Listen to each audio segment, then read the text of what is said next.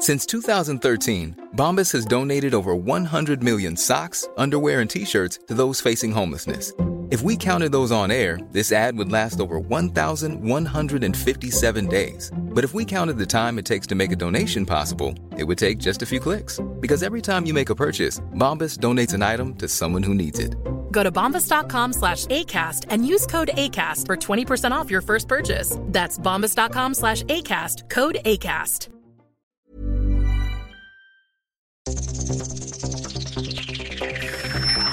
Los desafíos actuales exigen que la ciudadanía tenga la capacidad de saber, pensar y participar más que antes.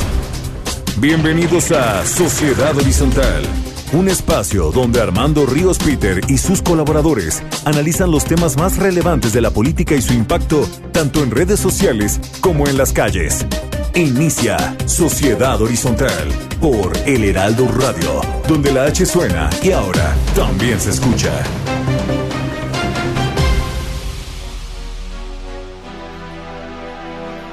Empty spaces, what are we living for? Abandoned places, I guess we know the score. On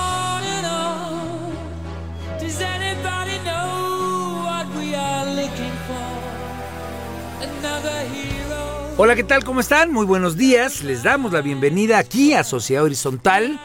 Yo soy Armando Ríos Peter. Estamos escuchando Show Must Go On de Queen con el gran Freddie Mercury.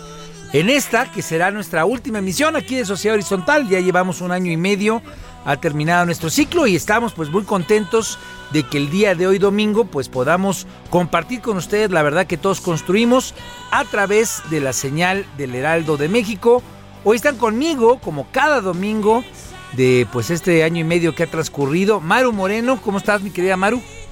Hola Armando, muy contenta de estar aquí como todos los domingos. Y bueno, pues también feliz de estar con Pedro Sáez, director de Warwick Quintel. ¿Cómo andas mi querido Pedro? Muy bien Armando, muchísimas gracias. Y bueno, pues también nos acompaña, tenemos la gratísima compañía de Jimena Céspedes. Ella es directora de Metrix. ¿Cómo andas, Jimé? Bien, Armando, muchas gracias y un gusto estar con ustedes. Bueno, pues y le agradecemos a Armando Limón, quien nos apoya aquí en los controles en las instalaciones del Heraldo Radio. Y aprovechamos para enviarles saludos a todos los que nos escuchan en la Ciudad de México, en Brownsville, en Ciudad del Carmen, Ciudad Juárez, Coatzacoalcos, Colima, Culiacán, Guadalajara, Hermosillo, La Laguna, La Paz, Macal, en Monterrey, Morelia, Oaxaca, San Luis Potosí, Tampico, Tapachula, Tehuantepec, Tepic, Tijuana, Tuxtla Gutiérrez y por supuesto el bellísimo puerto de Acapulco. A todos les damos la bienvenida aquí a Sociedad Horizontal y a todos pues obviamente les damos muchas gracias por su preferencia. Maru, por favor recuérdanos las redes. Claro que sí, en Twitter nos pueden seguir con arroba Heraldo de México, en Facebook El Heraldo México y en Instagram arroba El Heraldo de México. Y bueno, pues también nos pueden escuchar online a través del portal del heraldodemexico.com.mx. Esperamos todos sus comentarios en Twitter con el hashtag de Sociedad Horizontal. Y la reflexión que siempre hemos compartido es pues que vivimos un cambio de era, la tecnología ha provocado nuevas formas tanto de organización como de comunicación y las jerarquías tradicionales pierden su valor a pasos agigantados. Hoy el diálogo es el motor para entender que la verdad cotidiana la construimos todos especialmente si logramos ponernos en los zapatos del otro. Y bueno, pues entrando en materia, hoy tenemos un análisis con los temas más calientes de las redes sociales. Esta información es cortesía de Metrix, conocer la verdad en una sociedad digital. Y yo empezaría compartir una reflexión. Vamos a hablar sin duda alguna de los cambios en el gabinete. Ha pasado la elección intermedia, hubo cambios, digamos, en la geografía, no tan dramáticos, pero sí hubo cambios en la geografía política, especialmente en la Cámara de Diputados. El presidente no tiene la mayoría calificada, por lo menos no la tiene con su partido ni en la sumatoria de los partidos aliados. Entonces, pues está habiendo cambios en el gabinete, están habiendo señales en torno a cuáles son los intereses de reforma constitucional que tiene el presidente López Obrador y todo gobierno, todo gobierno, incluido este que pues se plantea discursivamente que busca ser diferente, siempre cuando hay elecciones intermedias y cambia la geografía, geografía política, tienen que adecuarse a, las, a los nuevos momentos, tienen que revisar qué es lo que ha funcionado, qué es lo que no ha funcionado y tienen que adaptarse precisamente a las demandas sociales. Me parece que los cambios que está planteando el presidente López Obrador, pues bienvenidos, qué bueno que está planteando modificaciones en su equipo, esperamos que sea para bien, pero lo que me parece que es más importante no es solamente cambiar a los personajes, cambiar a las personas que estén en los encargos, sino eh, puede ser muy sano que el presidente López Obrador empiece a escuchar más a la gente. Se ha pasado peleando estas últimas semanas contra la clase media, lo comentábamos la semana pasada. Tal vez lo más inteligente, lo mejor sería pues que se acerque mucho más a lo que esas clases medias, a lo que esos votantes que no lo acompañaron en esta ocasión están demandando, están pidiendo, están exigiendo para no seguir en una inercia que, pues por más cambios de personalidades que haya, si la línea discursiva eh, principal, si el planteamiento principal no escucha las demandas de la sociedad, pues se corre el riesgo de seguirse alejando más de los votantes, seguirse alejando más de la gente, en lugar pues de aprovechar el aprendizaje que puede dejar la elección intermedia. Pero bueno, cuéntanos, mi querida Maru, hubo cambios en el gabinete, uno pues muy, muy, muy sonoro, la modificación que se hizo en la Secretaría de la Función Pública, quitan a Irmeréndire Sandoval, un, eh, pues un personaje controvertido, hubo señalamientos de que tenía seis casas, seis propiedades, ella y su marido, por más de 60 millones de pesos, que los las compraron al contado, en fin, como que esta renuncia lo que vino fue pues a a traer de nueva cuenta mucho de lo que fue la polémica este durante estos casi dos años eh, del gobierno. Cuéntanos, por favor, mi querida Maru, cómo estuvo esa noticia. Sí, el lunes pasado el presidente Andrés Manuel López Obrador anunció que Irmeréndira Sandoval deja la Secretaría de la Función Pública y en su lugar dejará a Roberto Salcedo, quien se desempeñaba como subsecretario en dicha dependencia. Tras poco más de dos años en el cargo, Sandoval informó que regresará a trabajar a la Universidad Nacional Autónoma de México, donde ha sido investigadora. Otro cambio que llamó la atención fue la renuncia de Gabriel García Hernández el pasado jueves a su cargo como coordinador general para programas de desarrollo de la Presidencia de la República. El ex jefe de los superdelegados en el país declaró que va a regresar al Senado, va a haber un nuevo coordinador y tomó la decisión de regresar a la Cámara. Bueno, pues eh, en ese contexto, yo, Jimena, yo te quisiera preguntar, cómo, cómo Metrix midió el tema. Sin duda alguna es un tema que sigue muy presente. Estábamos comentando ahorita antes de arrancar el programa sobre los memes. No solamente ha sido controversial la figura de Irmeréndira Sandoval, sino especialmente si alguien se mete al ruido en las redes sociales ha sido John Ackerman, no siempre digamos generando poca eh, polémica, en realidad es uno de los de los personajes estridentes en las redes sociales. Cuéntanos cómo lo midió Metrix. Mira, hubo dos cosas que, que, suenan interesantes. La primera, y que fue como, como nos enteramos, al mejor estilo de Donald Trump, que fue lo que hizo el presidente. El presidente, o sea, incluso había malos eh, mensajes dentro de los medios digitales en donde dice que casi que ella se enteró por el tuit del presidente, en donde eh, anunció la salida de Irma Heréndida y la, que el, nos, el siguiente sería Roberto Salcedo. A partir de ahí, lo primero que comenzaron a sonar las redes sociales fue parte, la subida en tradicionales diciendo quién es, o sea, quién era y quién iba a ser su reemplazo. Por el otro lado, comenzaron a salir manifestaciones dentro de los medios digitales diciendo que, pues por lo menos le hubieran avisado antes del tweet. Y la tercera, entonces ya fue la burla específicamente a la persona, junto, bueno, al matrimonio en general de Irma Heréndida con John Ackerman. ¿Qué es lo que señalan los medios digitales? Eh, lo primero es que dicen que ella no era una persona de, que tuviera las, las digamos que la ética, la ética más que todo para estar en ese lugar, o sea, para la función que estaba desempeñando, que ella incluso durante el periodo que estuvo ganó más de 60 millones de pesos o en propiedades que no necesariamente correspondían con el sueldo que tenía. La otra era específicamente relacionado con el esposo y que era un matrimonio que tenía muchos escándalos dentro de los medios digitales y eso no ayudaba para ser la secretaria de la función pública. Y la tercera, que no hizo nada durante el tiempo que estaba ahí. Eh, sin embargo, pues hubo un 20% de personas que la defendieron, aunque en este caso era, como, como decía, decía un tuit que pa- parecía maravilloso, es ya están defendiendo lo indefendible, pero digamos que sí hubo una corriente que decían que durante el periodo que ella estuvo en la función pública eh, hizo el trabajo que tenía que hacer. O sea, si hubo quienes eh, participaron en favor de ese 20% defendiéndola en, en la discusión digital, pero un 80% siendo críticos. ¿A qué crees que se deba, digamos, esa crítica? ¿Es porque es hacia el gobierno de López Obrador y la, encuentran ella, digamos, como, como el vehículo para, para criticarla?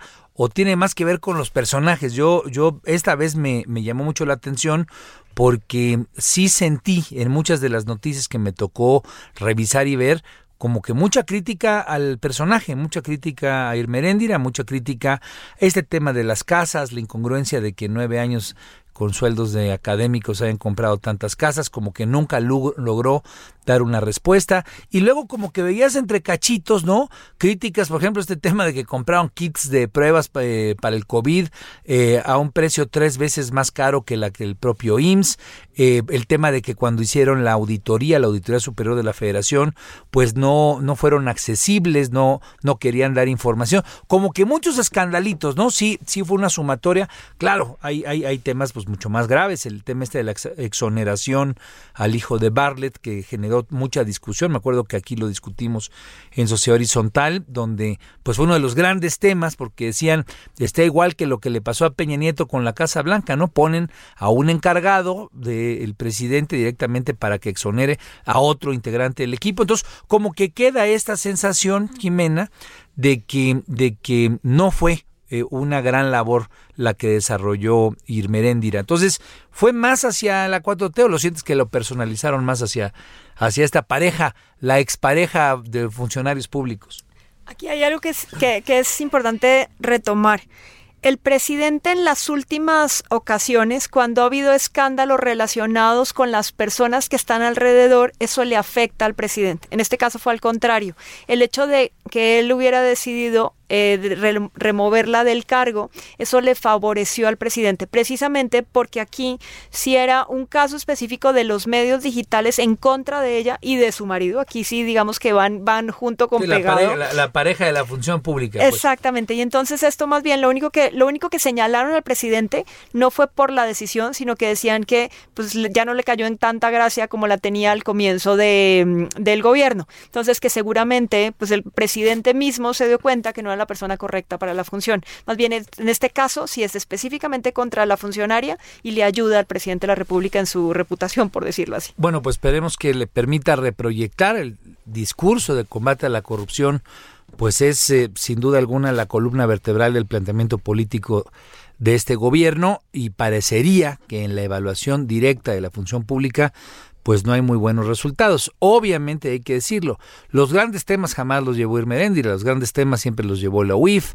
o los llevaron otras áreas del gobierno, el propio presidente, digamos, más bien con Santiago Nieto, que es también parte de lo que se encontraba de críticas, que no logró ella la hoy exsecretaria, consolidarse como una persona que fuera eh, verdaderamente, digamos, la columna vertebral de la confrontación a la corrupción. Y tal vez quedó golpeada precisamente por el tema de las propiedades, pero a ver, cuéntanos, eh, Pedro, tú cómo lo viste en las redes. Pues a ver, la primera cosa que, que es importante o que, o que es relevante señalar es que los datos que nos da Metrix en cuanto a la conversación negativa que se dio en este tema en particular empatan casi, casi, bueno, más o menos con la conversación negativa que hay en contra de la 4T en general.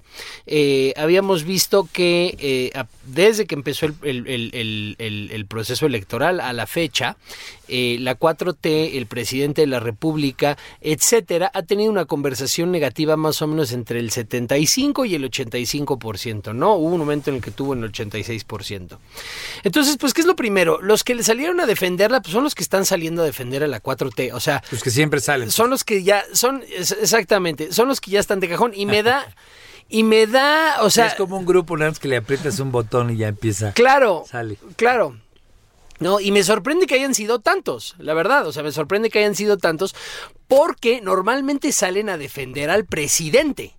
O sea, los, los, este, los, los chairos de corazón cuando se le avientan a John Ackerman o cuando se le avientan a, eh, no sé, o a Noroña. A Noroña, a Noroña lo defienden más, a Noroña lo defienden más. Pero cuando se le avientan a un funcionario público eh, de, eh, que, que no tiene tanta presencia en redes, este, eh, independientemente de la presencia que tenga su esposo, pues normalmente no salen así en hordas a defender y en esta ocasión sí salieron. ¿no? Eh, yo estoy de acuerdo con que esto no le pega directamente al presidente, pero definitivamente le pega a la 4T, o mínimo esa es la razón o la intención que tenía la conversación del 76% adversa. O sea, si tú ves los tweets de Denise Dresser, pues Denise Dresser es precisamente la que está mencionando. Estaba feliz. Estaba- Denise. estaba Denise rayada. se puso creativa en todo. Estaba rayada y se echó como tres. O sea, el primero es, te sacaron por estar en contra de Salgado Macedonio. No aguantó cinco minutos más para decir, toc, toc, toc, ¿qué onda con los kits de las vacunas? ¿No? ¿Qué onda con los kits de, de, eh, eh, de las pruebas? Perdón. ¿No? Y en esta línea salieron muchísimos. Entonces, definitivamente, aunque no le pega al presidente, yo creo que sí le pega a la 4T. ¿Y por qué salieron, este, eh, ya una vez Ahora, Jimena todo dice que, que, que no le pega a final del día porque es como una rectificación, o sea, como que saca a alguien que no había funcionado, ¿no? Exacto, exacto. Pero definitivamente la línea de los comentarios de la oposición digital sí va en golpear la narrativa de la 4T y, y aquí es a lo que a lo que quería llegar. ¿Por qué también hubo tanto de, tanta defensa? Pues porque obviamente, como lo hemos comentado en muchas de estas de las ediciones de este programa, la 4T es un eh, movimiento político que eh, nace en el contexto de las redes, o sea, nace en, en, en- bueno, no nace en el contexto de las redes, pero definitivamente se consolida en el contexto de las redes Y, durante y jala su fuerza. y jala su fuerza durante el sexenio de Enrique Peña Nieto. Y por lo tanto tiene su eje de gravedad en el simbolismo y en la narrativa. Y, una y uno de los elementos, o el elemento simbólico más importante de la 4T, especialmente en, en- en referencia al sexenio que lo antecedió, fue el combate a la corrupción. Y esta es la eh, eh, el titular de la cartera del combate a la corrupción que tiene el eje de gravedad. Entonces, haberla removido es un momento importante para la oposición para decirles qué onda con los kits.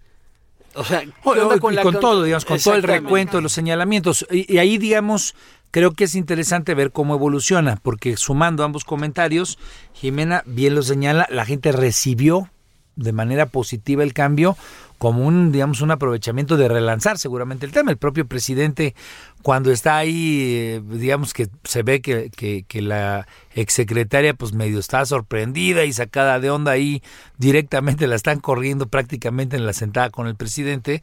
Él dice, vienen nuevos tiempos, viene una gran reforma administrativa. Entonces, parecería que este cambio lo que busca es retomar, relanzar, reformular y pues eh, retomar, digamos, la línea de conducción alrededor del asunto del combate a la corrupción, Jimena. Sí, y justo, acuérdate que después lo, lo primero que salió el presidente fue a, de- a presumir la reducción en la percepción de corrupción en el gobierno. Entonces ella la saca, saca las estadísticas y eso digamos que cierra el argumento que tiene de vamos a seguir con lo que habíamos acordado en los siguientes tres años. Claro, no hemos perdido, digamos, el eje troncal. A final de cuentas, eh, es un cambio. Yo me quedaría con la. Precisamente el comentario que hace Pedro, ¿no? Todo es simbólico, especialmente en el nuevo contexto del diálogo digital. Esto, este símbolo de remover a alguien, especialmente en el área de combate a la corrupción, pues puede aprovecharse y habrá que ver qué cosas se hacen, puede aprovecharse para relanzar la narrativa. Lo cierto es que la, la eh, digamos, la nota, la percepción que prevaleció es que no quitaron a Irmeréndira por, por, eh, por, por ineficaz en el tema de la corrupción, sino porque se peleó con Félix Salgado Macedonio. Tan es así que el tuit que tú comentabas de Denise retoma eso y, y lo que se generó, digamos, en el ambiente eh, desde tiempos de la elección es que había eh, habido una confrontación muy, muy, muy importante precisamente entre el hermano de Irmeréndira Sandoval, Amílcar, allá en Guerrero, y que pues lo que por lo menos lo que se escuchó en los corrillos es que ellos fueron precisamente los que aceleraron el golpeteo en torno a estas denuncias de violación. Pero no es el único cambio que hay, también estuvo, y me parece que es tal vez es menos notorio, pero es tal vez más profundo el cambio de Gabriel García Hernández, él era el que se encargaba de coordinar a todos los superdelegados y él es, digamos, quien estaba bajo el escrutinio, bajo la supervisión de eh, toda la estructura política que ha venido construyendo este gobierno en torno a los servidores de la nación, en torno a la compactación de programas y políticas públicas. Y en ese contexto me parece que no habría eh, que perder de vista que también es un cambio eh, de relación, porque el, gobierno a final de cuentas no siente que le haya ido bien en la elección. Este, este es un cambio, me parece que hay que tener una lectura de ese tipo. Cuando cambia a Gabriel García y decide Gabriel García regresarse al Senado, va a estar allá, pues hay una doble lectura. Una que no... Eh, que no funcionó bien la mecánica, porque a final de cuentas, por lo menos en la Ciudad de México y en la zona conurbana, conurbada del Estado de México, en las zonas urbanas, pues no le fue bien a Morena. Y parecería que en ese contexto, pues, este cambio eh, pues es una suerte de reclamo de, pues no, medio chafeo nuestra estructura, hay que realinear y modificar. Y también tiene una lectura en torno al Senado de la República, porque a final de cuentas es una persona muy cercana al presidente, pues que ahí va seguramente a intentar contrapesar lo que está haciendo el actual coordinador de Morena. Pero tú tienes alguna información, Miki, te veo con cara de información, mi querida Jiménez. Mira, eh, hicimos una medición muy rápida sobre el tema. En realidad, a diferencia del de Irmeréndida, que si era una persona pública y que la, y que la opinión pública la conocía, en este caso prácticamente nadie sabía quién era. Entonces la primera búsqueda en Google era literalmente quién es Gabriel García y por qué renuncia, o sea, esos fueron. Y más bien aquí se volvió más un chisme de medios digitales, obviamente de medios digitales solamente de los que sabían quién era, relacionado que más bien había sido específicamente un tema de una regañiza, así tal cual dicen los medios digitales, relacionado del presidente hacia los superdelegados que no estaban cumpliendo su función y que adicionalmente era, estaban más en un tema individualista que en un tema colectivo y que eso era lo que el más le preocupaba. Entonces fue más esa discusión dentro de los medios digitales que cualquier otro. ¿Qué es el señalamiento que a final de cuentas hizo el presidente? Un comentario, Pedro, estamos a punto de cerrar. Sí, rápido, a mí me interesa, me interesa mucho, este, yo creo definitivamente que este cambio eh, tiene que ver con los resultados electorales y creo que aquí lo interesante y nada más lo, lo, lo, dejo sobre la mesa es que hemos comentado muchas veces cómo está cambiando el panorama electoral o las razones por las cuales se ganan las elecciones y si la apuesta a, a la formación de nuevas estructuras clientelares va a pagar pues parece que sí paga de cierta forma, pero parece que no paga tanto como quisieran los que los están pagando. Pues sí, a final del día es lo que yo comentaba al principio, hay que escuchar a la gente, no, no solamente pensar que con nuevas estructuras en este caso de carácter clientelar a través de programas se va a garantizar un éxito electoral. Yo creo que el resultado del pasado 6 de junio demuestra que la gente en esta nueva sociedad horizontal pues, está cada vez más involucrada, más participativa, más organizada y más consciente. Entonces, pues sin duda alguna hay que escuchar, señor presidente, a la gente, no solamente hay que enojarse con los subalternos que no funcionaron en el proceso electoral. Seguiremos en la segunda mitad de nuestro programa analizando los temas más calientes de las redes sociales. Estamos con Maru Moreno, con Pedro Sáez y Jimena Céspedes. Yo soy Armando Ríos Peter y esto es Sociedad Horizontal, la verdad que todos construimos.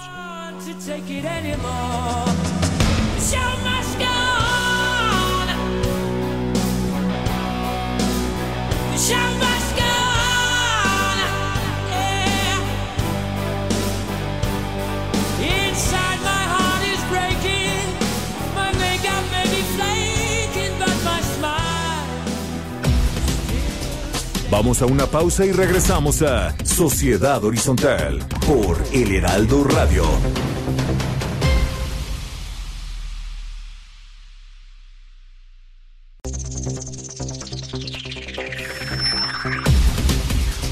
Regresamos a Sociedad Horizontal por El Heraldo Radio.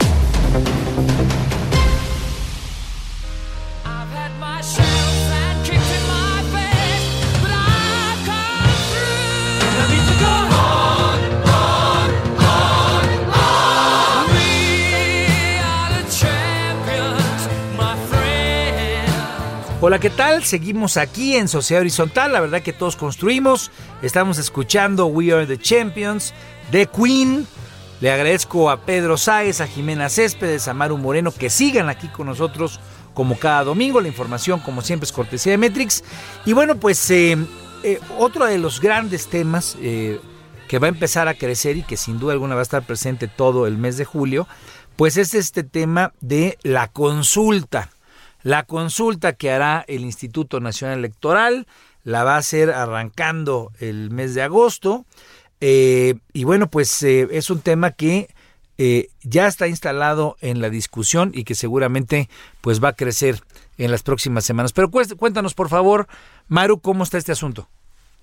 Claro que sí, Armando. Es cuestión de semanas para que los mexicanos acudan a las urnas de nuevo. En esta ocasión se votará en una consulta popular para determinar si se debe tomar acción legal contra los expresidentes Carlos Salinas, Ernesto Cedillo, Vicente Fox, Felipe Calderón y Enrique Peña Nieto.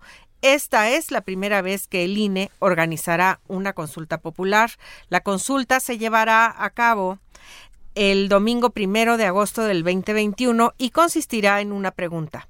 La pregunta es, ¿estás de acuerdo o no en que se lleven a cabo las acciones pertinentes con apego al marco constitucional y legal para emprender un proceso de esclarecimiento de las decisiones políticas tomadas en los años pasados por los actores políticos encaminado a garantizar la justicia y los derechos de las posibles víctimas? O sea, esa pregunta todo y nada es exactamente lo mismo, ¿no? Digo, cosas tan importantes como, digo, me parece que para poner en contexto y escuchar a Jimena sobre las mediciones que trae, especialmente en torno al INE, porque al último, el INE acaba de salir de un proceso, a mí me parece que salió pues bien, bien, eh, se salió fortalecido, la verdad.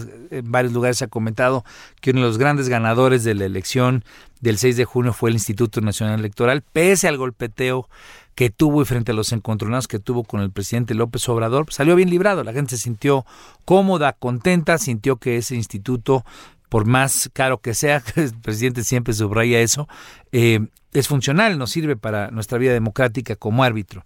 Pero, y aquí es a donde hay que empezar a escudriñar este tema de la pregunta y la consulta, pues la verdad es que creo que el INE se está metiendo en un, en un camino escabroso. Digo, no es por voluntad, le toca organizar esta consulta, pero ya nos decía Maru cómo está la pregunta, es una pregunta, pues la verdad es que con muchos vericuetos, ¿no? En realidad dice todo y nada.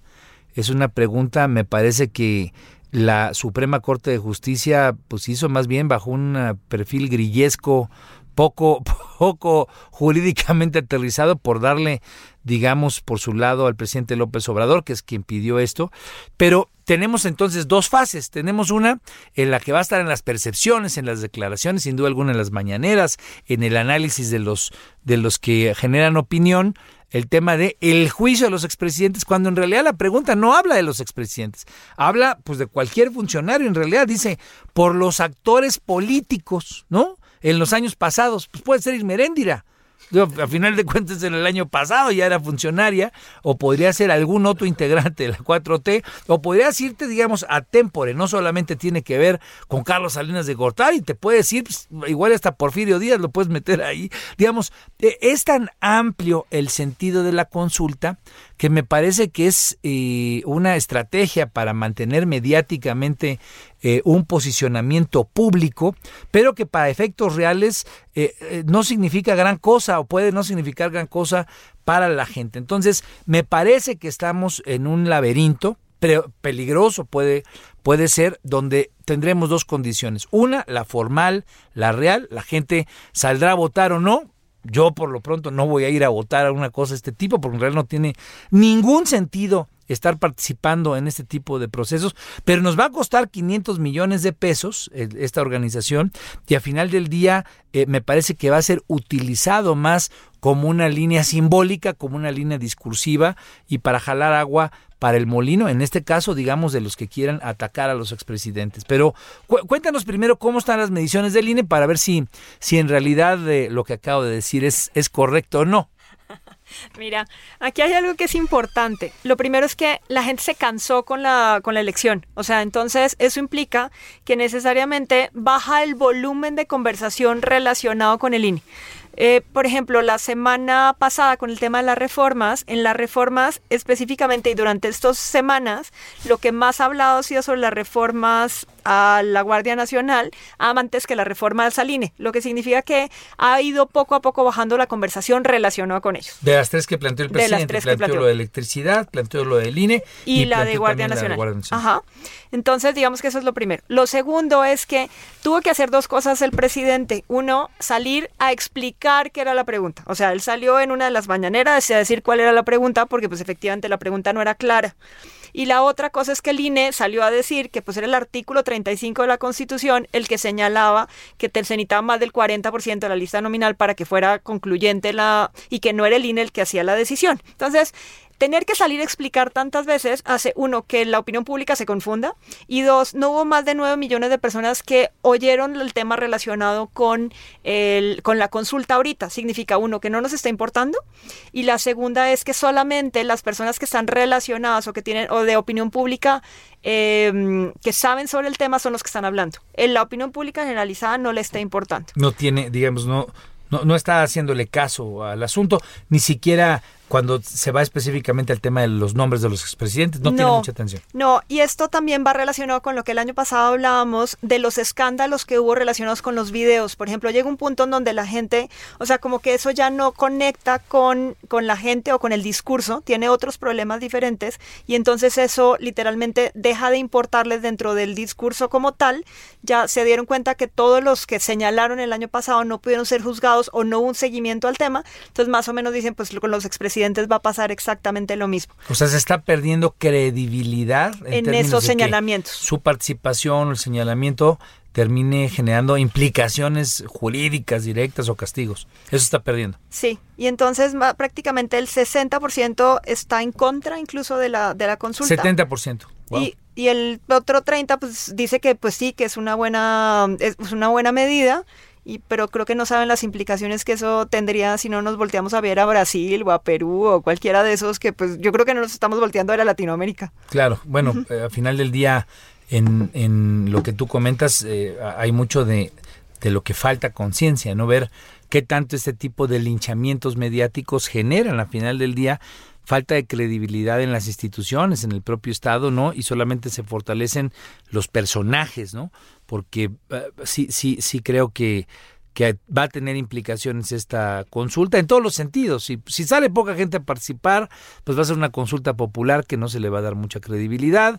Si, si sale, eh, digamos, el resultado que salga, a final de cuentas, cada quien lo va a intentar leer como más le convenga. Me parece que es un, es un juego complicado y me parece que que es una de esas trampas que luego, por dar demasiada participación, cuando no hay la suficiente seriedad y responsabilidad institucional, en este caso yo señalo directamente a la Corte, porque la pregunta en realidad, al no estar acotada, termina siendo todo y nada, eh, termina generando eso, críticas a las instituciones y a la vida democrática.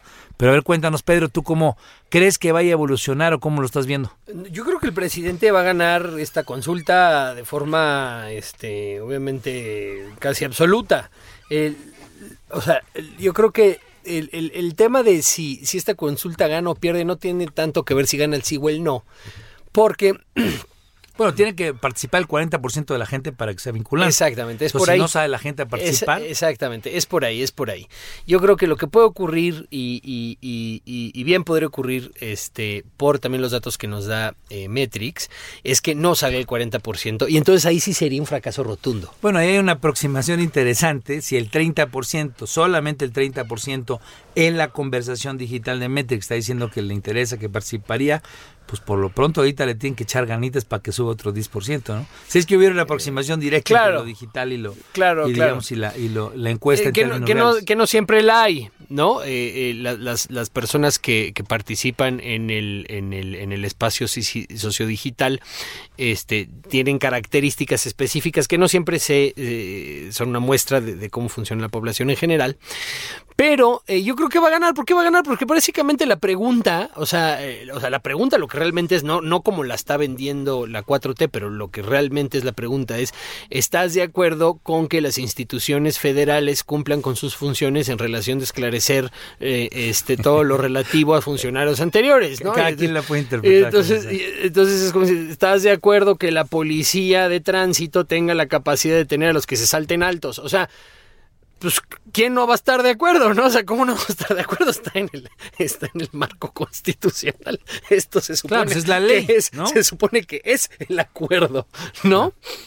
Eh, una vez dicho eso, lo que está tratando de hacer el presidente obviamente es venderla como que sí es a los expresidentes, ¿no? Y lo que están tratando de hacer eh, las articulaciones digitales de la 4T es que independientemente de lo que diga esa pregunta, de lo que sí se trata esa pregunta es de enjuiciar a Calderón.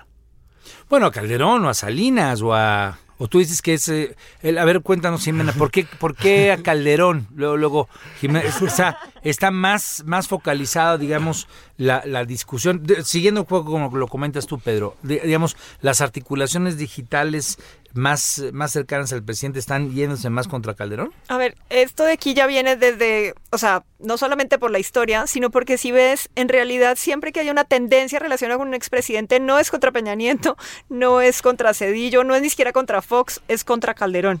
Incluso hasta, o sea, hasta todas las miembros de la 4T, siempre que se dirigen a un expresidente, se dirigen a Calderón. Ah, pues fue el que les ganó en el 2006. Son, son- son- son con el que traen una rivalidad cantada. Pero digamos, más allá de eso, Pedro, cuando dices es lo de enjuiciar a Calderón, eh, parecería que si no se alcanza ese 40% puede significar una derrota, inclusive así lo No, sentiste. me- 100%. O sea, es exactamente, es, es exactamente lo que estoy tratando de expresar. Eh, obviamente la- el, el sí va a ganar, pero si no sale suficiente gente, ¿no? O sea, ¿qué, qué es lo que ocurrió? Que esto es un esfuerzo, obviamente, que además este esfuerzo tiene lugar o tiene planeación en una coyuntura distinta en la que tenía más impacto en ese momento lo que estaban haciendo eh, el de los despliegues de narrativas y, y El la- año pasado, el año pasado y las la acciones elección. eh, las acciones que estaban haciendo en contra de corrupción dijeron, ah, buenísima idea. Vamos a poner una pregunta, vamos a hacer una consulta como la de Texcoco, pero bien hecha, del tema que realmente nos atiene, que es juzgar al neoliberalismo, y esto nos va a funcionar muy bien. Eh, y pues parece que ahora a nadie le interesa, porque ese tema en general no le interesa tanto a la gente. No, la gente se cansó, dice. Se cansó, y entonces- Jimena, pues tuvimos toda la energía Entonces- democrática, por así decirlo, pues estuvo apostado ahorita a la elección del 6, ¿no? Si pierden esta consulta, si tienen menos del 40%, realmente es el último clavo en el ataúd de la efectividad de la narrativa que ellos tienen de su lucha contra la corrupción. Bueno, y hay que, hay que tomarlo en consideración con lo que tú acabas de comentar. Cuando ocurre este tema de lo, del juicio de los expresidentes, si bien ha estado presente durante años en, en el discurso político de López Obrador como opositor, pues sí eh, hay una serie de engranajes en torno al caso Lozoya, la filtración de la declaración de firmada por parte de Emilio Lozoya donde aparecen los nombres de Calderón, donde aparece el nombre de Carlos Salinas de Gortari y en torno a, a, digamos a esa a, esa escalerita de sucesos es cuando se plantea que, que se haga la consulta. Parecería que han cambiado eh, por lo menos los intereses, nos dice Jimena, de la audiencia, ¿no? de la gente, de, de los ciudadanos. Una porque ya pasó un proceso electoral y la gente en efecto pues le echa todas las ganas, participó y luego como que quiere descansar un poquito eh, de su activismo político. Parecería que eh, Dos meses no son suficientes para que la gente vuelva a sentirse animada. Parecería también que el tema de la ambigüedad de la pregunta pues desanima a mucha gente en la medida en la que no hay un resultado concreto. Y yo me quedaría mucho con lo que dice Jimena, que es al no ver y no percibir la gente que realmente no solamente no haya resultados concretos, sino no haya castigos, como no los ha habido en términos de malas acciones generadas por, eh, por acciones del pasado, pues termina desincentivando aún mayor. Entonces el tema es ese, si se logra el 40% o no, y ahí es a donde seguramente pues va a estar el asunto, porque es el preámbulo del 22, yo ahorita hago un comentario sobre eso. Maru. Sí, mira, yo como lo veo es un poco retomar el discurso del presidente López Obrador, que ha sido siempre so- eh, contra la corrupción, donde le ha surtido muchísimo efecto positivo, retomar su guerra en- eterna contra Felipe Calderón y darle una justificación de que la gente quiere que se le juzgue.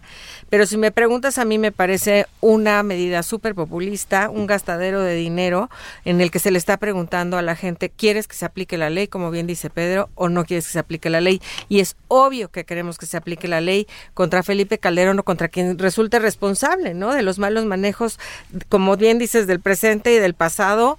Y, y, la verdad es que a mí me parece un sinsentido el tener este tipo de encuestas que me parecen totalmente populistas y que van para ganarse adeptos y decir, miren, sí estoy haciendo y voy más allá de las palabras, me voy un poco más a los hechos, pero me parece un sinsentido total gastarse 500 millones de pesos en esto. Bueno, pues habrá que estar muy atentos, sin duda alguna. Es un tema que va a tener mucha relevancia durante el mes de julio.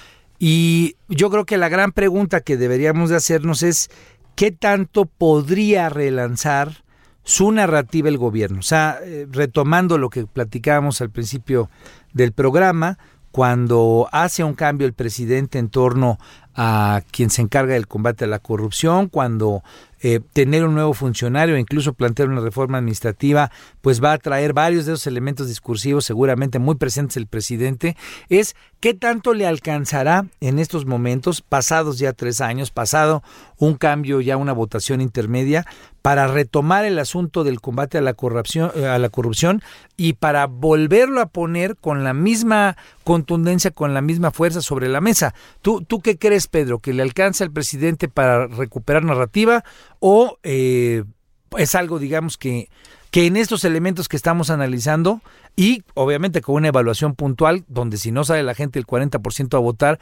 pues sea como un asunto de una nota, una nota pues de reprobatoria tal vez, ¿no? A ver, definitivamente va a poner esto sobre la mesa otra vez, pero no forzosamente a su favor. No, pero sí, claro, que tanto lo compre la gente. lo sí, exactamente. Eh, pues con, con los datos que estamos viendo de Metrix que a la gente no le interesa tanto, si, si pierde, o sea, si no sale más del 40% a votar, eh, yo creo que esto va a ser muy negativo. Si tiene la suerte, obviamente, de que salga más del 40%.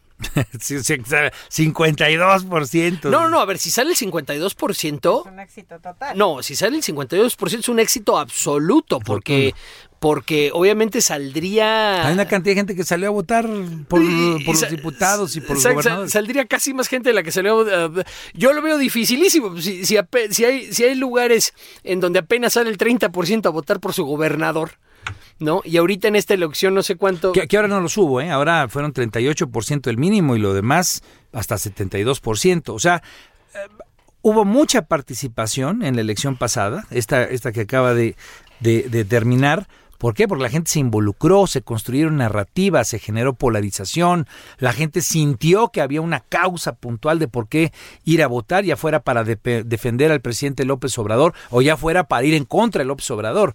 Pero pensar que una consulta con la ambigüedad que tiene la pregunta y con los escasos resultados inmediatos que la gente puede percibir, pues tal vez es difícil pensarlo, pero la moneda está en el aire. Yo creo que puede ser un fracaso rotundo, la verdad. Pues bueno, yo creo que fue un golpe, yo creo que fue un trancazo. Y, y, yo creo que lo inteligente va a ser analizar por qué se convierte en un fracaso o no. Digamos, eh, hay que entender que los gobiernos cuando sustentan su fuerza, su presencia en la narrativa, pues la narrativa hay muchas veces que no la puedes mantener, ¿no? Digamos, porque la sociedad es dinámica, es cambiante en sus intereses, en sus necesidades. Aun cuando los problemas como el de la corrupción prevalezcan, sean profundos, le sigan doliendo a la gente, pues de pronto la gente empieza a cambiar un poco su, su entendimiento del momento, de la coyuntura, y no se expresa de la misma forma en la que se expresó dos meses antes o tres años antes, ¿no? Y hay una cosa que está, hay una cosa muy interesante que creo que es importante apuntar, que está pasando no solo en México, sino en el resto del mundo. Eh, hace dos, hace dos ediciones hablamos del escarmiento, ¿no? Que le dio, eh, o, de, o del acicate o del sustito que le dio al mundo occidental de repente este auge de proyectos políticos que la, que, que, la clase ilustrada y que la clase política no entendían, ¿no? ¿Por qué ganó el Brexit? ¿Por qué ganó Trump? Eh, nosotros siempre hemos afirmado, eh, eh, pues con, base en, la- en- en- en lo que conocemos, que, este, que esto tiene que ver con el auge de las redes sociales y la, la- la nueva prioridad, el nuevo, el nuevo espacio que ocupa eh, el simbolismo y la narrativa en la economía política. Pero ¿por qué menciono todo esto? Sí está pasando algo que es muy interesante, que es que aunque el simbolismo de la, aunque la importancia de la narrativa y del simbolismo no ha disminuido, lo que sí ha incrementado es qué tanto está aparejado a la realidad. ¿Qué tanto esa narrativa, qué tanto ese simbolismo tiene una relación con la sustancia? ¿Qué tanto te ayuda a arreglar tu vida cotidiana, para decirlo en términos prácticos, no? Sí, ¿Qué tanto tiene? O sea, eh, eh, lo, podemos, lo podemos ver con Trump. Trump pues, empezó a hacer estos, estos choros de que nos íbamos a curar inyectándonos este, este Clorox y no sé qué. Y pues la gente se empezó a morir en los Estados Unidos como moscas, ¿no? Y entonces la gente dijo, oye, es que lo que está diciendo este señor anaranjado pues no tiene nada que ver con lo que está ocurriendo y con la vida de las personas, ¿no? Y creo que le está pasando un poco lo mismo a Andrés Manuel López Obrador. O sea, es un todo este cuento de el combate a la corrupción, ok, está muy bien. Y yo creo que podría seguir jalando. si hubiera resultados Exactamente. concretos, que es lo que está, justo es lo que está diciendo Jimena. Si la gente percibe que no hay resultados concretos, dice, pues ¿para qué participo? Si es un poco participar un poco del discurso, e incluso hay gente que así lo dice, de, de una suerte de farsa. ¿Tú así lo, así lo ves, no, Jimena? Sí, además hay algo que es importante, no solamente es relevante lo que se dice, sino lo que no se dice. Y entonces lo que se está viendo dentro de la opinión pública es que los temas principales no se trataron durante elecciones y se siguen sin tratar. El primero de ellos es inseguridad, que incluso si tú haces una encuesta de cuál es, qué es lo que más le, le preocupa a un mexicano, el tema de inseguridad es el primero y no lo están tratando desde el gobierno. Y el otro, digamos que aunque ha ido mejorando, incluso estábamos Maru y yo hablando antes de, de entrar al programa, que hemos hablado con expertos en donde dicen que por lo menos lo que sí ayudó tanto el tema de el cambio ahorita en el Banco de México como las elecciones es aún una confianza por lo menos en la economía. Pero digamos que salvo en algunas ocasiones que el presidente señala el tema de que vamos bien en general no hay una empatía directa con la opinión pública en ninguno de los dos casos. Entonces eso genera que obviamente pues la gente no necesariamente vaya a votar. Y ahí el tema del fracaso no solamente sería de la votación sino del hecho de la revocación del mandato que pues al final es un ejercicio que va a ir a favor o en contra del presidente En efecto, digamos, solamente se está sembrando qué tanto la gente puede estar animada el próximo año a seguir participando si es que ve que hay resultados concretos o si percibe que su participación no los tenga. Pero en fin, hemos llegado al final de este programa, de esta emisión, la última de Sociedad Horizontal, la verdad que todos construimos por el Heraldo Radio. Yo les agradezco muchísimo, soy Armando Ríos Peter. Este tiempo que hemos tenido la oportunidad de colaborar aquí en Heraldo Radio ha sido realmente fabuloso, fantástico. Hemos tenido la oportunidad de conocer a mucha gente y sobre todo de entender cómo está evolucionando la sociedad y cómo esta sociedad horizontal hoy a través de las redes pues tiene nuevos mecanismos y nuevas formas de expresarse, de participar, de generar conciencia y obviamente transformar la realidad. Le agradezco mucho a Jimena Céspedes, directora de Metrix. Muchas gracias Jimena por estar aquí. No, gracias a ustedes por la invitación y ha sido un gusto. Muchísimas gracias a Maru Moreno. Gracias Armando, gracias a ti por la oportunidad de acompañarte este año y medio y gracias al Heraldo por el espacio. Padrísimo, mi querido Pedro Sáez, director de Warwick Intel. Muchísimas gracias, Armando. Muchísimas gracias por la, la invitación y la oportunidad de participar en ese espacio que, que ha sido tan enriquecedor. Bueno, pues eh, les agradecemos mucho que nos hayan escuchado el día de hoy, mucho a toda la audiencia que nos acompañó este año y medio. Yo soy Armando Ríos Peter.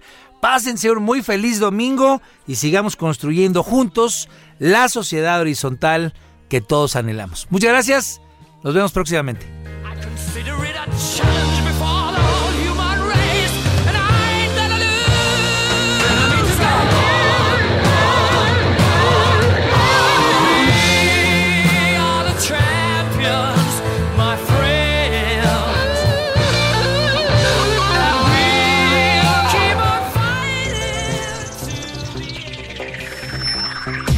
Desafíos actuales exigen que la ciudadanía tenga la capacidad de saber, pensar y participar más que antes. Esto fue Sociedad Horizontal, un espacio donde Armando Ríos Peter y sus colaboradores analizan los temas más relevantes de la política y su impacto tanto en redes sociales como en las calles. Una producción de El Heraldo Radio, donde la H suena y ahora también se escucha.